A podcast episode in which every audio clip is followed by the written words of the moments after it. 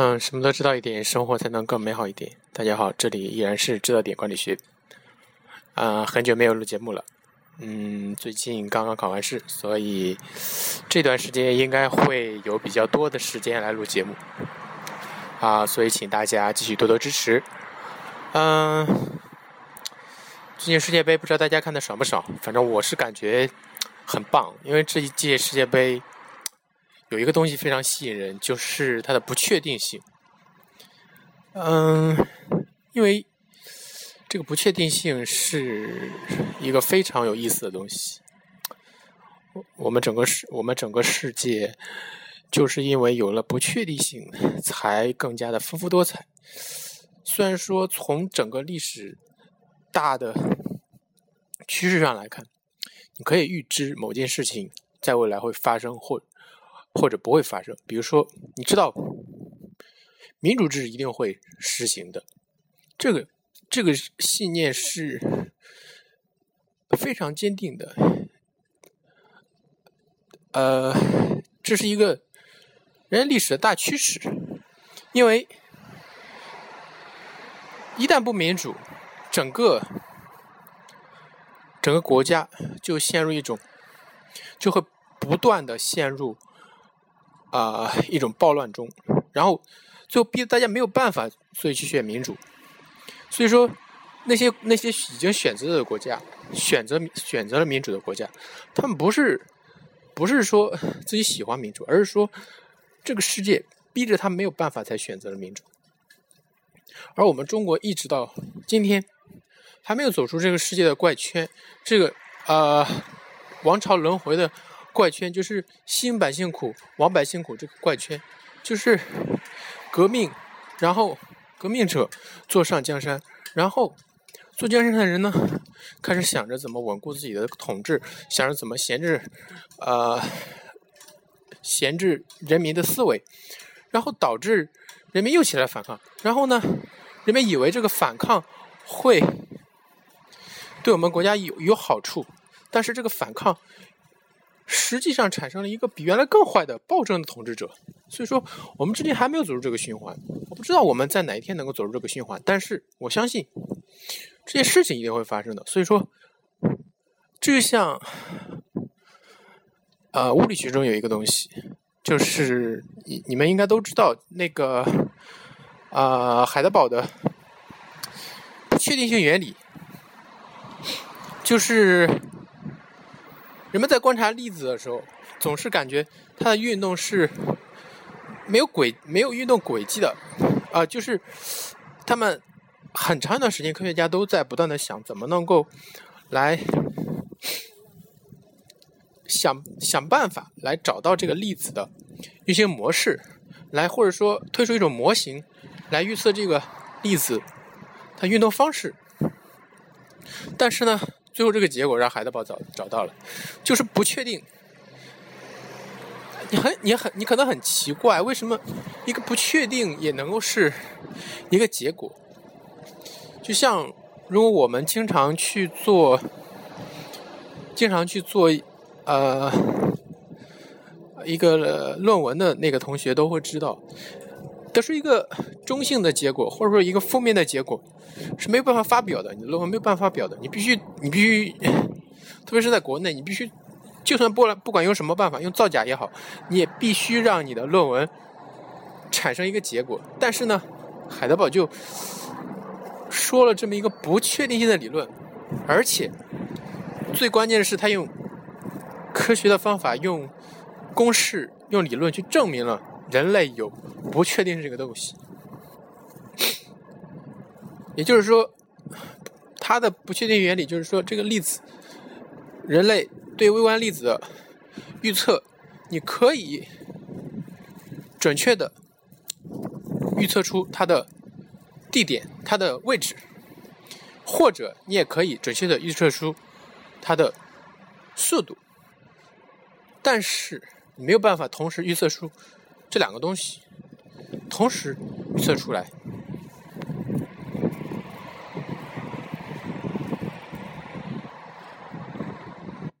啊，不对，这个人不是海德堡，他是海海森堡。啊，德国名字叫 Heisenberg。如果你们看过那个非常著名的美剧，叫做一个，嗯，《绝命毒师》，那那个里面的那个主人公老白，最后就给自己起名叫做 Heisenberg，然后这个名字让他让他的对手，也就是其他的毒枭们，对他产生了一种很神秘的感觉。这个 Heisenberg 本身，甚至到了最后，已经成了一种神秘的代言词。也就是说，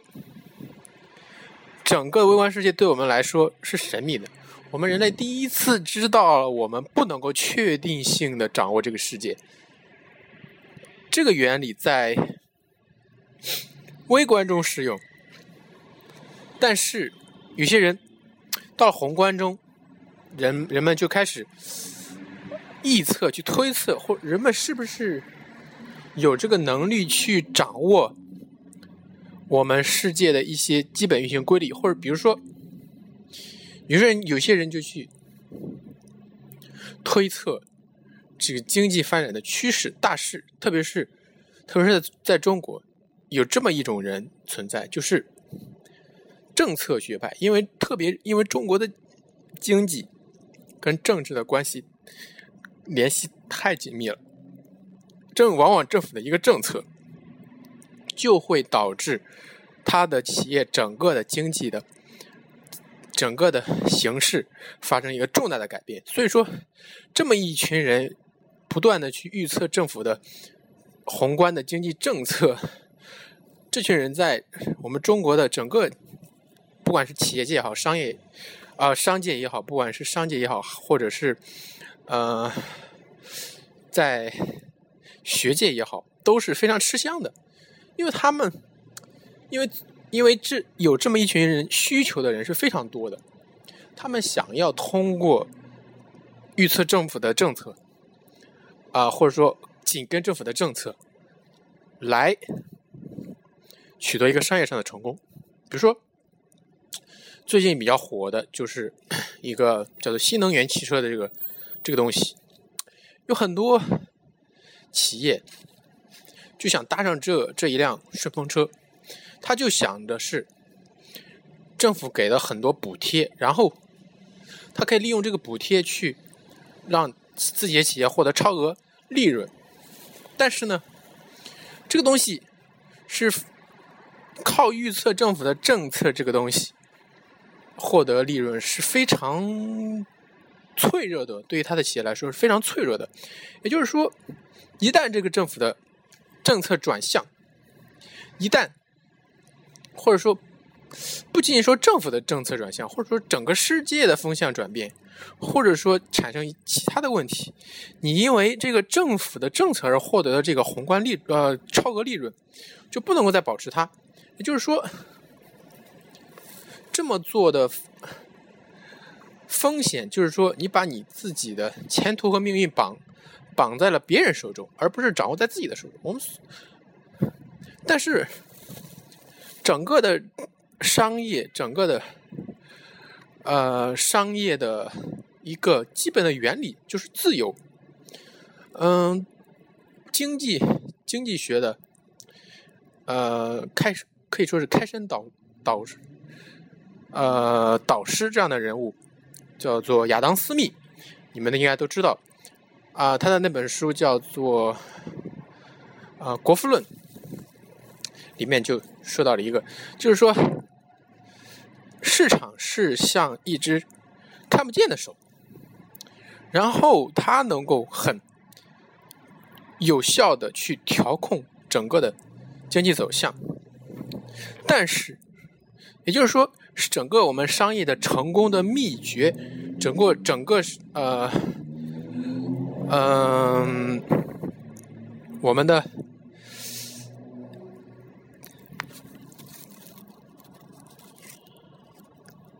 整个市市场经济比计划经济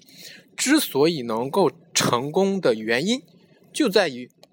一个字，呃，一个词，就是自由。就是说，人们自由的去按照自己的原则、自己的信念、自己的爱好去追逐自己。所想要的东西，去满足你看到的客户的需求，去呃填补你看到的这个市场的某个漏洞，然后整个整个商业的运行是在这么一个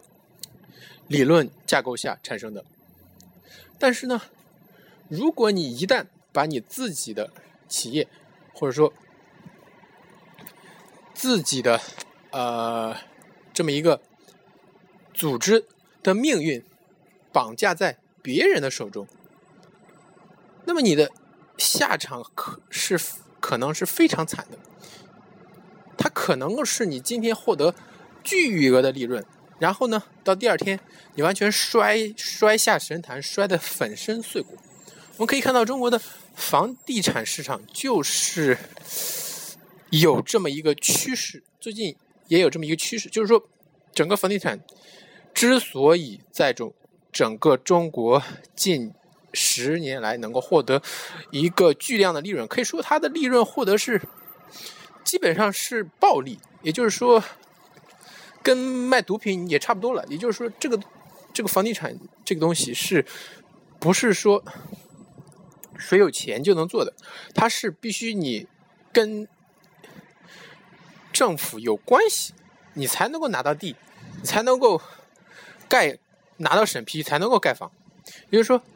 所以说当这些人赚到钱的时候，他又会天然的去笼络、去反哺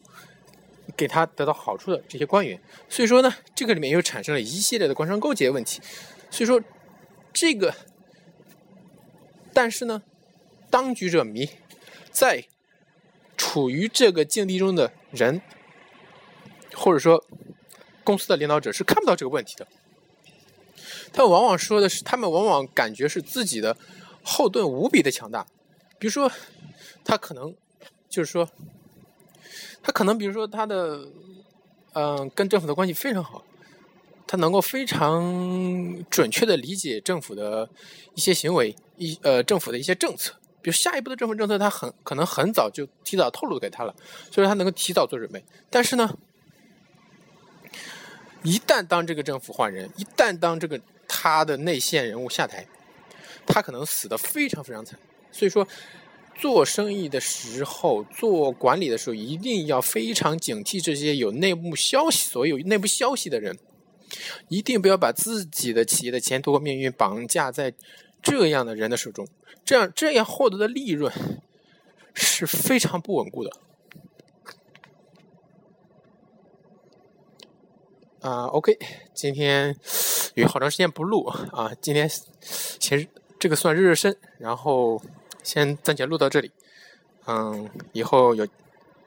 啊有机会再来谈关于这个问题。OK。